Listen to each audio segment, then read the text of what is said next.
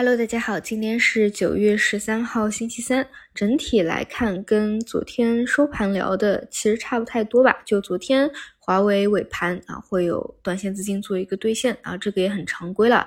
之前就讲这这周呢有个发布会，发布会的节点，你看跟之前文心一言那天比较相像嘛，基本如出一辙啊，就是短线资金会去做兑现。但关键的点其实还是在于有没有资金啊。在短线资金兑现一批以后，继续愿意再去发酵华为这条线，那今天就可以去观察一下啊，在分歧后，比如一些核心的标的还能不能够转强？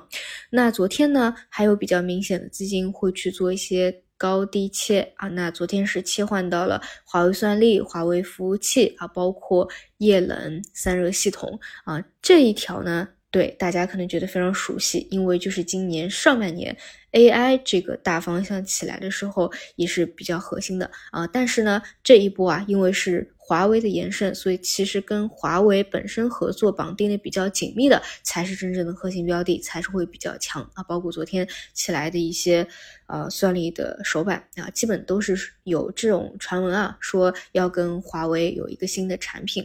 所以呢，基本上如果你还看好华为这条线啊，是偏看低位的话，那就得去看一下。这个啊，华为算力、华为服务器还能不能够有一个延续？那像昨天发布会啊，兑现比较明显的是开盘比较强势的这种无人驾驶，那么。在短线资金兑现以后，还有没有资金去承接去做啊？这个当然也是需要去关注的。那如果说你是想去看核心的高位的啊，那一定是聚焦核心去看啊。总之看大家自己不同的一个风险偏好。如果说你认为当下市场的成交量啊还是比较低，或者认为。华为线啊，走到现在也差不多了，那你也不用去再去关注这条线了，就还是耐心的等市场慢慢的变好吧。反正我是觉得，你从一个确定性或者偏更长期的角度来说啊，这个方向肯定也不止华为这一条，华为只是当下的一个热点。嗯，往长里来看的话啊，像一些顺周期的方向啊，应该它的未来的一个延续性。会更久一些啊，这个是下半年到明年上半年啊一个比较长长的大的故事了。